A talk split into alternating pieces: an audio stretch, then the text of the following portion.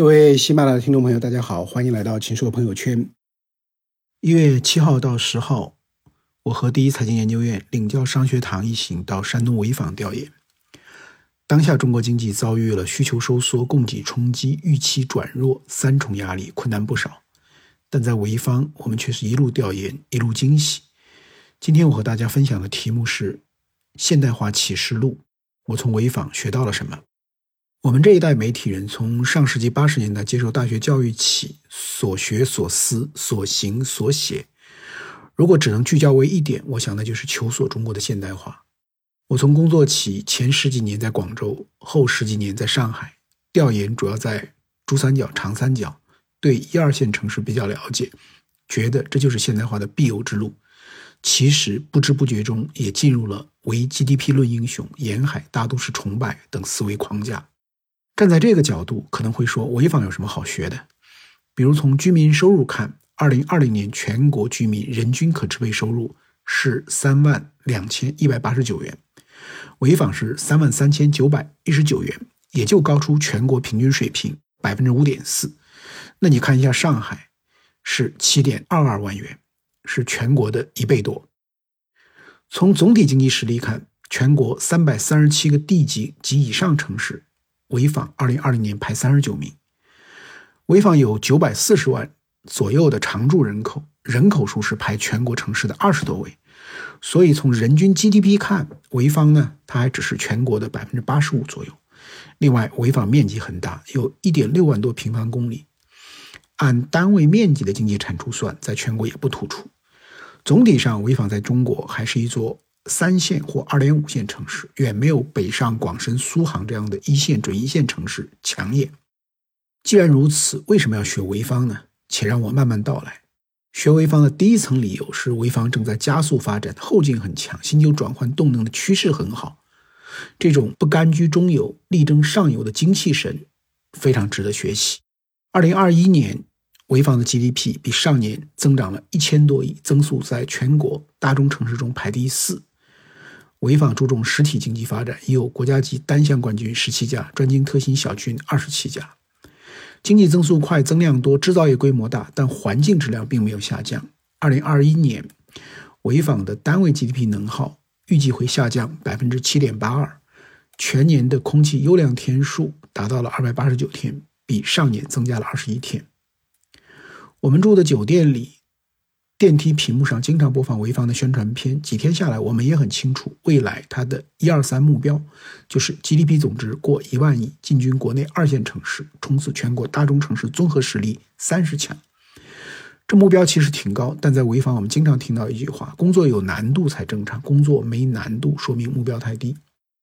我举几个例子：二零二一年初，潍坊启动了由市领导带头的服务企业专业制度，下沉到企业做好服务。一开始很多人觉得不可能，但截至目前，全市已经选派了1.5万名各级干部，服务了2.1万家的企业和项目，集中解决反应比较集中的九类关键共性问题，即人才、用工、土地、资金、能耗、煤耗、生态环保、安全生产、审批、基础设施配套、法律服务。为此，还开发了。为启通的智慧管理平台，共搜集了四万多个问题，解决率达到了百分之九十五点三。二零二一年，深圳科技工业园在潍坊经济开发区落地了第一个北方分园。从考察洽谈到项目签约落地，效率非常高。签约前，深圳方面提交了十项需要支持的优惠条件，没想到潍坊主动追加了两条：一是双方干部可以相互挂职；二是园区十年封闭运营。签约后，潍坊市主要领导挂帅双组长，迅速出台了支持园区和入园企业的“双十二条”。因为签约是在线上，来回盖章还要十天左右，协议没有完全落到纸上。潍坊片区的拆迁已经开始，签约后仅二十多天，首批七百零三亩，涉及到二十多家企业，全部签订了拆迁补偿协议。这背后是。一家企业、一名包靠领导、一个责任部门、一套攻坚班子的包靠机制，以及倒排工期、挂图作战。潍坊的作为，让深圳科技工业园的董事长何景成说：“深圳科技工业园要学习潍坊速度，提高目标，增加压力，不限于经济领域，还涉及到社会民生的方方面面。”潍坊提出落小落实，聚焦民生，办实事，出实效，见实招。比如，二零二一年潍坊提出暑期学生零溺亡的目标，学生这么多，哪能做得到？结果全是教育系统的干部、教师辛勤付出，所有水域责任都包到人，真的达成了目标。所以我在潍坊看到的是，无论高质量发展还是聚焦民生，有太多事可做。一万年太久，只争朝夕。我也想到，我们还有少数的地方缺乏变革图强的勇气，自甘平庸，甚至城市没落了也无所谓，无所谓，等着上面给你打点滴。中国现代化还有很长的路要走，我们需要潍坊这种只争朝夕、奋勇向前的精神，也需要把解决民生不是挂在口头，而是落在实处的。实干劲儿，我们还没有躺平的资本。薛潍坊的第二层的理由是，潍坊的工业、农业、城市、农村发展比较均衡，协调发展使人民的获得感、幸福感、尊严感很强。潍坊二零二零年农业总产值突破千亿元，农村人均可支配收入两万一千六百五十亿元，城镇和农村的人均可支配收入比为一点九九比一，大大低于全省和全国的城乡差距。我在潍坊辖下的寿光去看了他们的蔬菜集散地，以及他们的科技农业。比如，我在国内单体面积最大、占地一百二十亩的中国寿光型智能温室看到，在温室内几乎见不到人，生产管理的全部流程都实现了云端托管、智慧程控和远程操控。温室内有二十多个机器人在工作，授粉、运输、喷药、巡检、精准水肥、朝夕滴灌、分拣等等都自动化了。控制中心收集汇总所有机器人的数据信息，并在处理后生成指令进行反馈。如果温度过高，会下达指令启动温室的风机系统或遮阳系统。如果巡检机器人巡检到叶片的病斑或需要叶面追肥，会自动下令让喷药或施肥机器人去操作。寿光是享誉全国的冬暖式蔬菜大棚的发源地，从一九八九年发端至今，土大棚进化到了第七代的智能化大棚，所以现在的种植主体也增加了不少。八零后、九零后，他们被称作“棚三代”，很多都是在外地读书的大学生，回乡务农创业。有的村儿已经回来了几十个大学生。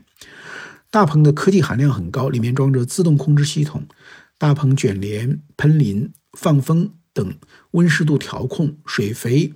调配浇水可以通过手机上的 APP 完成。由于科技化大大减少了体力劳动的强度，再加上仅靠市场销售不成问题，所以一些年轻人自然就愿意来种菜了。通常的情况是一对大学生夫妻在寿光建两个大棚，一年可以收入三四十万。而弥河边挺好的河景房，房价每平方米不过七千元。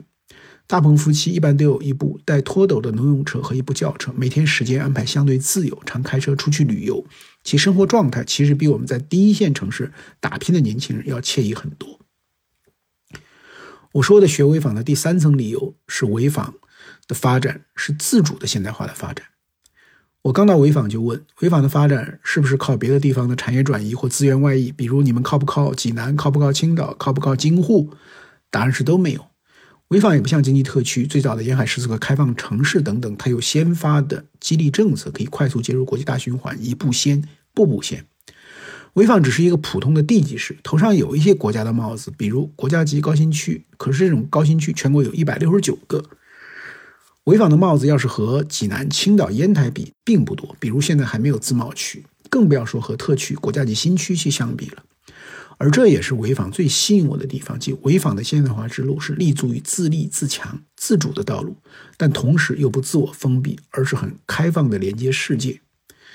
在潍坊，我调研了三家世界级的企业：歌尔股份、潍柴集团、豪迈集团，全是制造业，都做了很多年，都在不断的变革创新，而且目标都很高远。比如歌尔股份的创始人江斌，创业不久就树立了争行业先锋。创国际一流的目标，他自己开着一万多元的天津大发，却斥资百万买了最先进的声音检测设备。在潍柴厂区，随处可见的口号是“不争第一就是在混 ”，to be number one or to be nothing。一天当两天半用。我问为什么是两天半？原来二零一七年潍柴发布二零二零到二零三零年战略目标时，请了国际咨询公司评估潍柴和世界顶尖同行的差距还差十年，所以谭旭光说我们要争取用四年追上十年差距，那必须加紧干，一天当两天半用。豪迈集团是轮胎模具行业的世界冠军，国际市场占有率为百分之三十，与世界轮胎七十五强中的六十六家都建立了稳定合作关系。豪迈认为，创新失败的代价可以分段预设，而创新成功的收益却难以估算，所以他们倡导改善即创新，人人可创新，处处可创新。为了促进持续创新、全员创新，豪迈定位为合伙合作企业，集团现有一点九万人，股东。就有四千七百多人，员工无论是成本、质量、效率，还是安全、公平、美观，只要有所改善，都算你创新。而且创新的奖励要及时，奖要讲的高兴。比如模具的钳工对坐的凳子不满意，用下脚料制作了一百个钳工专用的可旋转的小凳子，你可以获得创新奖。开电动车内配送矿泉水的老大爷，为了避免被铁屑扎伤轮胎，便在车上加装了。磁体扫帚也获得了创新奖。在豪迈，任何人在任何时候都不得对创新者冷嘲热讽。无想法、无创新才是懒惰和无能的表现。正是在这种勇于创新、持续超越的精神引领下，豪迈变成了一个创新型的企业，创新变成了豪迈人的习惯。从戈尔维柴到豪迈，我们清楚地看到了企业家的作用。而这些企业家长期生长在潍坊，发展在潍坊，又反衬出当优秀企业家出现时，潍坊的土壤是肥沃的。我在潍坊考察、参观、采访的几天，让我意识到中国现代化的路径是多元的。以前我总觉得一二线城市模式就是中国现代化的模式，现在看至少是不全面的，因为一二线是一个很大的概念，他们并不是所有方面都数一数二，都是标兵，他们也有自己的问题。那寿光这样的城市，如果按一般观念，它是四线城市，但它其实是中国蔬菜产业化的龙头城市。从这个意义上，它是一线的城市，它有很高的发展水平。寿光也是山东第一个各项存款过千亿的县级市。城乡居民富足，精神文化充实，所以我觉得，在我们中国一些三四五线的城镇甚至农村，它有自己的现代化道路，也有美好和有尊严的生活。还值得一提的是，因为城乡均衡发展，潍坊并没有像有些地方那样，人们争先恐后到主城区买房，推高房价。潍坊的房价不太高，很多地方也就是七八千块钱。多数人的生活成本这样就能得到有效控制。潍坊对房地产从不刺激，始终以现代农业和先进制造业为两大主业。长期看，我觉得这种模式可能更健康。